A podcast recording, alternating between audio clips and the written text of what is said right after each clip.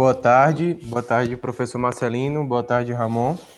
É, agora iremos dar início a mais um podcast e hoje o nosso tema será a importância do inglês no mercado de trabalho. Meu nome é Jefferson Chimene, sou discente do curso de Ciência da Computação na UERN e é isso, se apresentem aí, por favor. É, é boa tarde, boa tarde, boa tarde, Jefferson, boa tarde, Ramon. É, professor Marcelino Pereira, sou professor do Departamento de Informática da UERN.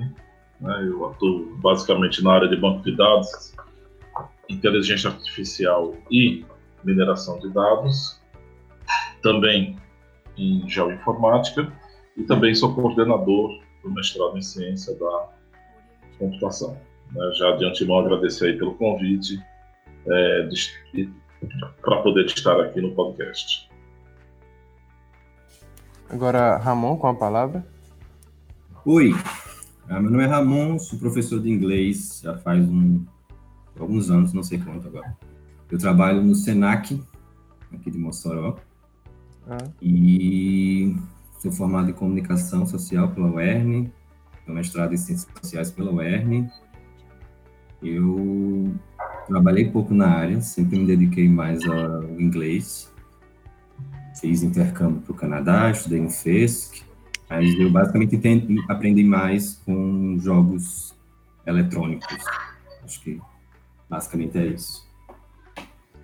É, e eu queria que vocês é, falassem sobre é, o contato de vocês com o inglês é, e falando sobre como se dá essa importância no mercado de trabalho. Marcelino, quer começar? É, pois não. É, na realidade, o contato ele foi. É, eu já tinha interesse no idioma durante o, o ensino médio, né? então eu, eu é, iniciei curso de inglês, né? curso em escola de inglês no ensino médio, e é, a graduação em computação acabou motivando porque diferentemente dos dias atuais, a maioria dos bons livros de computação à época, eles é, ou não tinham tradução ou tinham traduções é, difíceis de você encontrar, né? Havia tradução, mas você não encontrava fácil, ou então a tradução ela era não era de boa qualidade. Então acabava sendo o original em inglês, ele acabava sendo a melhor opção. E aí eu já, de qualquer forma, já estudava inglês desde em curso, né? Desde o ensino médio, então isso aí me motivou a, a continuar e eu estudei aí por quatro ou cinco anos, né? É, ininterruptos inglês, né? Em horários extra, é, horários de classe, né? Horários de aula.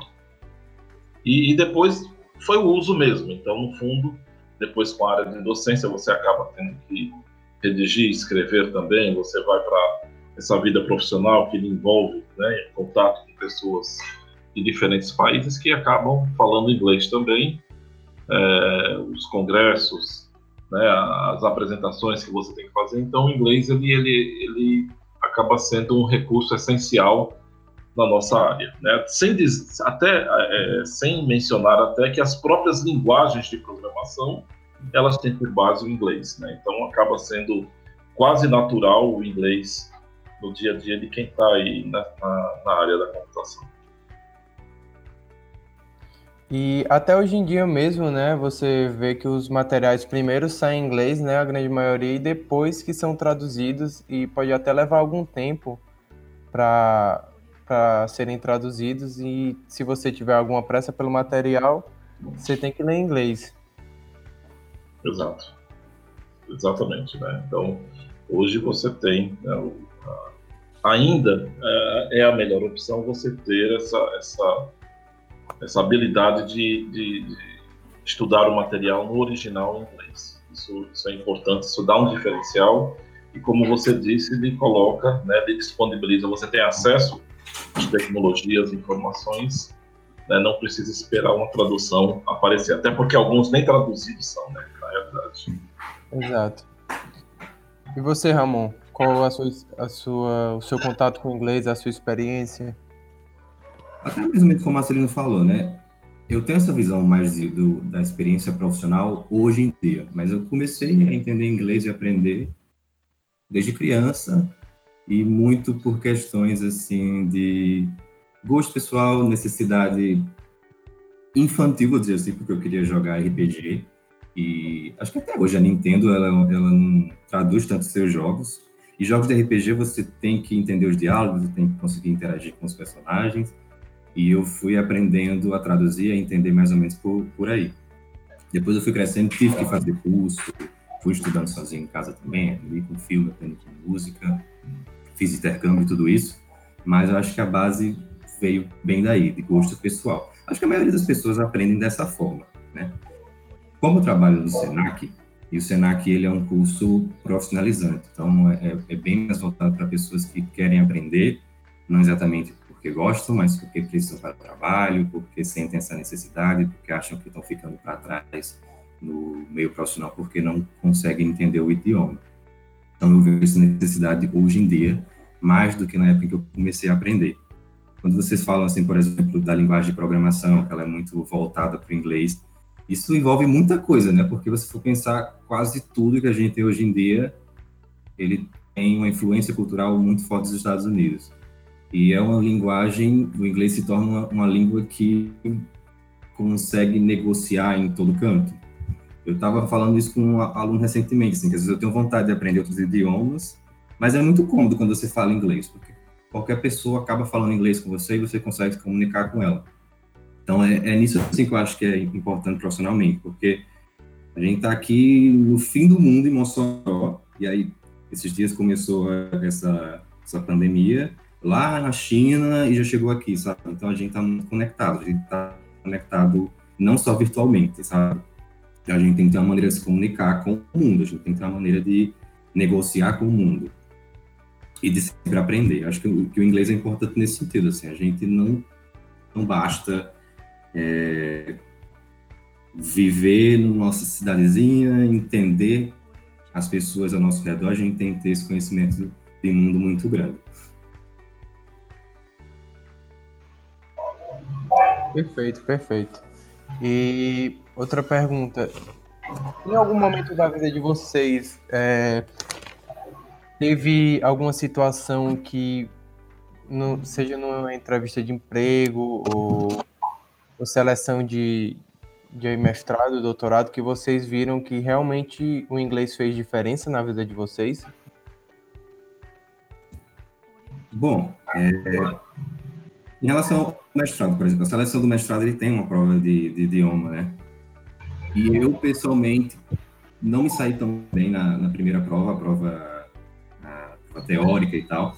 Passei bem na média e eu quase ia sendo eliminado, mas como a prova de inglês era ela classificatória e foi onde me saí muito bem, ela acabou me ajudando.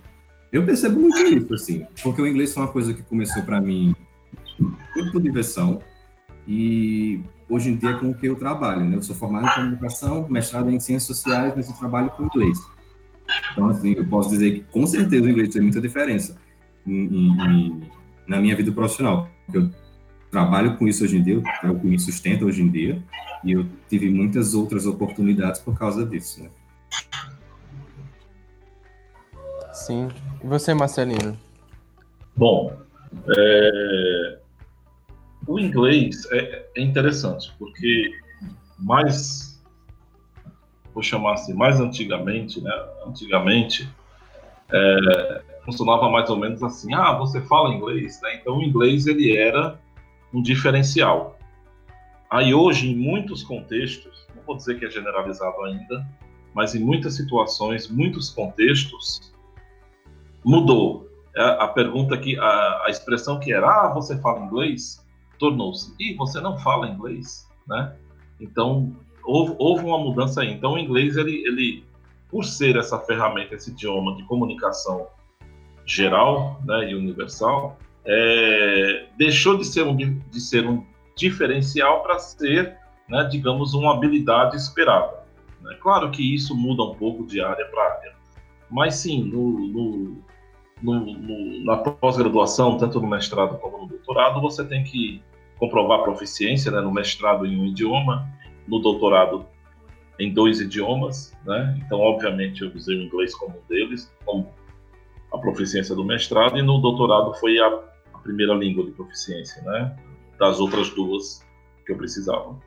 E é, você tem muitas situações né, onde, onde essa questão do, do, domínio do inglês ele faz diferença. Então, é, em atividades profissionais diversas, eu usei o inglês né, para questões relacionadas a, a, trabalho, por exemplo. Então, não chegava a ser uma seleção ou alguma coisa que, que, que tivesse essa, essa conotação, mas eu, eu é, era escolhido ou indicado, ou o pessoal me pedia para encaminhar certas demandas exatamente porque eu tinha essa, essa, essa proficiência. Né? E sem falar em várias, em várias outras situações. E ainda, né, é, é, vale, né, vale lembrar que geralmente quando você está, né, especialmente num país de língua inglesa, quando você está né, em qualquer país, quando você se comunica com a língua né, nativa daquele país, com a língua mãe daquela nação, né, as pessoas elas têm uma outra abertura, uma outra postura em relação a você. Então, o fato de você se comunicar bem, pelo menos em inglês, abre uma série de portas. Né? Então, quando você está em países de língua inglesa, né, então você tem um tratamento diferenciado, sim, do que se você for uma pessoa que tem uma dificuldade de comunicação. E quando você não está num país de língua inglesa, o inglês é utilizado, porque em computação é muito comum os times multiculturais. Né? Então você está trabalhando com alguém, dependendo da empresa, pode trabalhar ao lado da sua mesa, ou então lá no país dele remotamente, mas você vai discutir algumas coisas em inglês. Então faz de fato uma diferença substancial ao domínio do idioma. Ele de fato abre portas e eu tenho sempre ressaltado isso para os alunos. Até porque né, a aprendizagem do idioma hoje né, ela é muito ela é muito ampla, você tem muitos recursos para isso, de, dos próprios cursos, né, que você tem, né, empresas que, que se, se, especializaram nisso, há cursos dentro da própria universidade, é, você tem cursos online, enfim, né, a aprendizagem de idiomas, muito especialmente o inglês, pelas suas características gramaticais, inclusive você tem né, uma maior facilidade de é, aprender, né? Você tem mais opções, você tem várias alternativas para aprender o idioma. E complementando a, a fala de Marcelino, é, hoje em dia é, o mercado de TI está muito amplo e muitas vezes faltam vagas justamente porque a pessoa não sabe falar inglês, né? É, a única exigência, às vezes, é que a pessoa saiba inglês e quando você chega na vaga, as pessoas lhe ensinam tudo que você tem que saber para ocupar a vaga. Então, há uma deficiência muito grande nesse aspecto. E em relação ao networking, a, o contato profissional de vocês aumentou por conta disso ou continua a mesma coisa? Como foi? É, a opinião de vocês em relação ao networking do inglês? Não, com certeza aumenta, né? Então você tem né, a possibilidade de discutir questões profissionais, né? Várias questões, principalmente as profissionais, com pessoas de diferentes nacionalidades. Então você acaba tendo sim uma rede de contatos, você acaba tendo é, grupos de trabalho, né? Times com, com os quais você pode interagir, né? É onde é, se não fosse o inglês você, fica, você ficaria literalmente excluído. Você não teria um idioma comum de, né, um idioma onde você pudesse é, interagir. Então, com certeza aumenta sim. E quando você está, né, quando você vai para alguma universidade no exterior ou você, ou você faz um trabalho, ou vai a um congresso, apresenta um trabalho, um projeto, uma publicação sua também, né? Publicar em inglês também é muito, muito importante. Então você deixa sempre contatos e esses contatos eles é, é dada continuidade e essa continuidade né, não poderia ser em outro idioma que não fosse o inglês, né, de outros países, obviamente. A exceção, é claro, de Portugal e aqueles que falam o idioma português, mas no caso do inglês, né, ele com certeza ele favorece essa questão de você é, fazer e manter redes né, profissionais, contatos e, e, bons links, inclusive no exterior. Não que a gente não precise no Brasil, obviamente no Brasil você precisa sim né, ter um, uma rede de contatos, uma rede profissional, mas no exterior isso também é, é muito interessante é, do ponto de vista da, da profissão. E Ramon, é, você que é professor de inglês, você tem visto uma maior procura pelo curso do idioma é, nesses últimos tempos? E você acha que os alunos chegam com muita dificuldade ou já chegam é, buscando apenas um aprimoramento no idioma? Então, é, essa questão que ele falou, que o falou, né, da diferença, para mim é um pouco complicado porque tipo eu, eu, nunca tive a experiência de tipo quando eu entrei no mercado de trabalho eu já falava inglês, eu aprendi muito jovem. Mas assim é, é, meio lógico se você pensar, né, que você consegue se comunicar com mais pessoas. Em relação à procura, desde que eu trabalho sempre houve muita procura. Assim, é, é eu não, não noto assim se houve um aumento dos últimos anos para cá, até porque a gente passou por algumas crises financeiras. Eu acho que algumas outras prioridades foram sendo colocadas. Eu, eu, eu noto um aumento, acho que está no mesmo nível. Em relação a, a, o nível dos alunos, como o Senac é voltado realmente para o trabalho, realmente quem vai para lá é porque está precisando urgentemente para trabalhar, sabe? Então é, é, é, diferente quando você pensa assim, alguém começa a aprender inglês desde cedo, desde pequeno, e essa pessoa vai tomando gosto pelo inglês. É uma questão de necessidade. Então, muita gente chega com muita dificuldade. Você falou do pessoal de, de TI, né? E é, é uma procura muito grande nessa área, porque as pessoas notam que o mercado está lá fora, que o Canadá está chamando, que os Estados Unidos está chamando, que eles precisam desse conhecimento e é muito grande a procura. E realmente muita gente chega assim do zero e tem essa urgência de que tem que aprender logo e que terminar logo. E não é assim, sabe? Você, para aprender um idioma, tem que ter um pouco de calma ou você tem que ter uma base muito boa já. Então, tem muito essa questão, assim, da expectativa, da urgência, e isso acaba frustrando algumas pessoas, às vezes, assim, que elas tentam aprender muito rápido, acham que não conseguem e não aprendem e acabam ficando para trás no mercado de trabalho por uma questão de frustração, sabe? Eu vejo muito nesse sentido. Perfeito. É, e com a experiência de vocês, é, quais as dicas que vocês dariam para quem quer começar, para quem quer dar um up no inglês nos dias de hoje? Bom, é, aproveitando aí até o que o Ramon colocou, é, a maior dica é o agora. Né? Então, quem está na graduação aí, consegue sim reservar um tempo, organizar seu horário, até porque se fosse, por exemplo, japonês, aí você poderia dizer, não, você tem uma dificuldade, é um idioma mais difícil de você encontrar horários e turmas e escolas, mas o inglês você tem um, conjunto de ofertas muito bom, né, acessíveis, é, online, presencial, enfim. Então, é, o bom de aprender inglês é sem, é sem essa pressão aí, como o Ramon falou, você está agora na graduação, ou está começando, ou está no meio, então entra aí num curso e vai fazendo paulatinamente. Né? Assim, comigo funcionou muito bom. Então, comecei no ensino médio, durante a graduação eu continuei no inglês e ficou é, sendo um segundo idioma que me, me, favoreceu bastante. Então, a primeira dica é essa: aprender inglês sem pressão. Né? Pode ser que profissionalmente quem esteja ouvindo né, esteja na pressão, mas aí seria outra outra abordagem, né? Mas a grande maioria tem como fazer um curso de inglês agora, até em casa, né? Nessa, nessa situação aí de, é, de pandemia, você vai ter várias plataformas aí que dá até para começar ou continuar. Quem está fazendo inglês não para, continua aí na internet, né? Mas o bom é isso, você faz numa boa, né?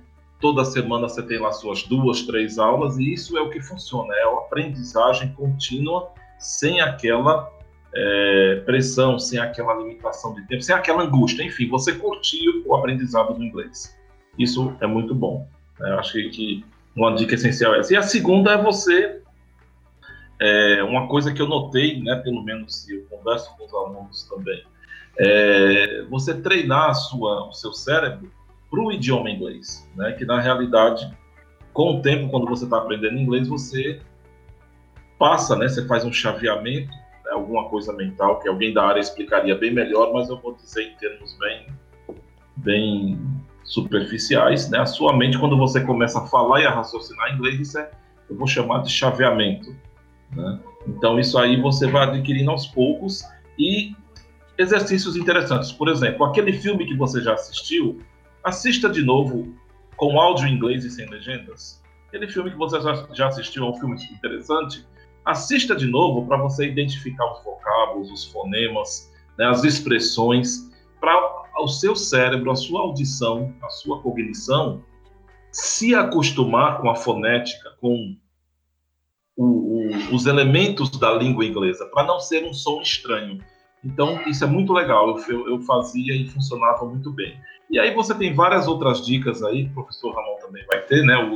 Os grupos de conversação, as leituras legais. Então, a internet é infinito, aí o que você pode ler de inglês sobre todos os assuntos que você. Se você gosta de animais, tem textos em inglês de todos os níveis. Se você gosta de carros, de esporte, então você tem para leitura, você tem as plataformas também de conversação, enfim, né? São várias coisas que com certeza é, favorecem todo esse, todo esse processo de aprendizagem do idioma.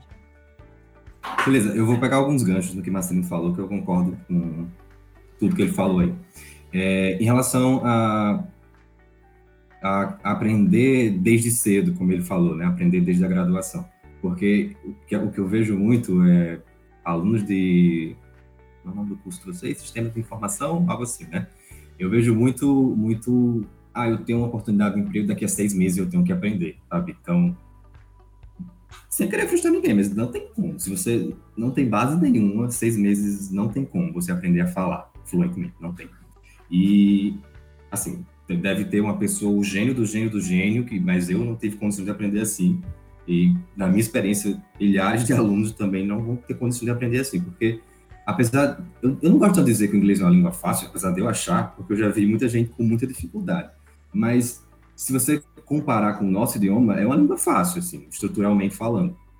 Mas é uma língua nova, é uma língua diferente, e para você aprender seis meses não é o suficiente. Algumas coisas que Marcelino falou que eu acho muito interessante. Essa questão de você ter a vivência mental do idioma. Eu gosto de pensar assim.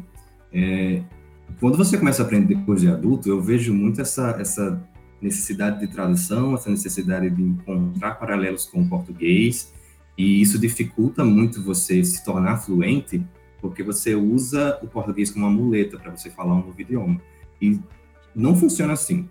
Tradução mental não funciona para a conversa fluente em si. Porque se você pensa no, no português, quando você fala português, você entende as palavras e seus sentidos.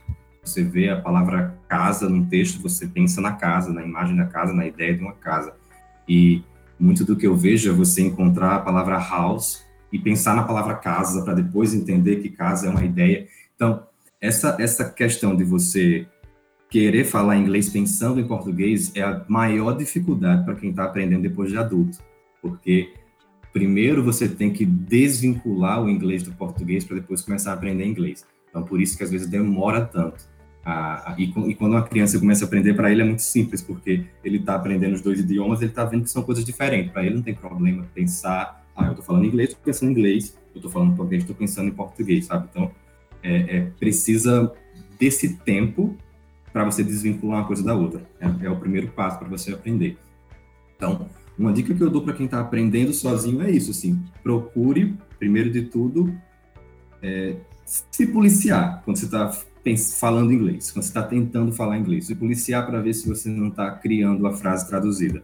Então, um dos pontos é, é, é essa, essa lentidão que a tradução vai trazer, mas a impossibilidade, assim, porque primeiro que você fala português há 30 anos, está aprendendo inglês há dois meses, você não tem como traduzir uma frase do português para o inglês.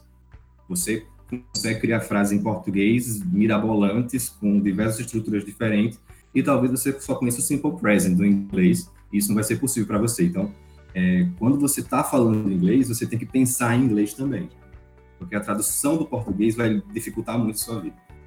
Então, esse é o primeiro ponto. Algumas dicas que eu dou, é, Marcelino falou em relação a cinema, por exemplo, eu acho muito interessante você sempre assistir com o idioma original, se você está realmente procurando aprender. E quando você já viu o filme, você já tem um contexto sobre o filme, vai ver o filme novamente, é muito melhor. Você vê, pode ver uma vez com, com legenda em português para entender, depois você pode ver uma vez com a legenda em inglês, é importante também porque é, os fonemas são diferentes, então você conseguir reconhecer o som junto com a palavra também é bom. E aí, à medida que você for evoluindo, pode ver o áudio inteiro em inglês, sabe? Então, vai nessa, nessa, nessa nessas evoluções. Outra coisa que, que eu gosto muito de falar é em relação a textos. Quando você lê, tentar ler em voz alta. Muito importante ler em voz alta, porque quando você é, é uma forma de você ver se você está entendendo porque você sabe inglês ou porque você está traduzindo para o português, sabe? Porque quando você lê um texto em voz na sua mente, você consegue traduzir, você vai pensando aquilo em português, vai tentando entender em português, e isso atrapalha muito o desenvolvimento. Quando você lê em inglês e você está se importando com a pronúncia, se importando com a palavra, e lê em voz alta, isso vai evitar que você traduza. Então, muitas vezes as pessoas pegam um texto inteiro em inglês, conseguem entender perfeitamente porque estão traduzindo. Quando lêem em voz alta, se perdem, não entendem o que eles estão falando. Então, eu acho, eu acho bom que as pessoas façam essa leitura em voz alta porque ajuda elas a se policiarem e a praticarem o pensamento direto em inglês. E aí, outras coisas que o Marcelino falou, né? Algumas plataformas que existem. Existe, existem aplicativos no celular que você... É gratuito, não precisa pagar nada, que você fala com, com uma pessoa que tem o inglês como idioma, idioma principal, idioma mãe, e você, ela, ela é uma pessoa que quer aprender português e você quer aprender inglês, vocês fazem essa troca. Então, é interessante também, dá para você praticar. É, quando eu, eu digo que eu evito dizer que inglês é fácil, é, é, realmente porque eu vejo a dificuldade de muitas pessoas. Mas o acesso é muito fácil, como Marcelino falou. Você botar no Google agora, você vai encontrar milhares de materiais gratuitos que vão lhe ajudar a aprender inglês. Agora, tudo isso demanda esforço, tudo isso demanda que você tenha uma. Seja uma pessoa metódica, seja uma pessoa organizada, seja uma pessoa que, que insiste nas coisas. Existe curso online, existe curso presencial. Eu defendo o curso presencial não só porque eu sou professor de curso presencial, também dou aula online, mas para muita gente, você ter esse contato dentro de uma sala de aula com o idioma, é, com pessoas falando inglês ao redor o tempo todo, é muito importante, porque em casa você não vai ter isso, em casa você não vai falar isso. E para pessoas que são menos focadas, porque é, é muito complicado quando você tenta aprender sozinho e tem que estar tá falando português o tempo todo, tem que estar tá, uh, interagindo em português o tempo todo. Então, a sala de aula em si, ela, ela é, é, muito essencial, mas tem milhares de maneiras de aprender se você precisar. Só não se frustre com a demora, não se frustre se você acha difícil, não se frustre em tentar mais de uma vez, sabe?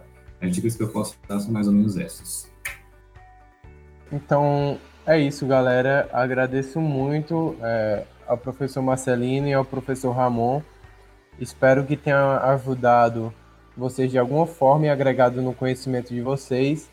E não deixe para amanhã o que você possa fazer hoje, né? Vá ler um texto em inglês, assistir sua série em inglês, que é muito importante, como vocês viram. Muito obrigado e até o próximo Daycast.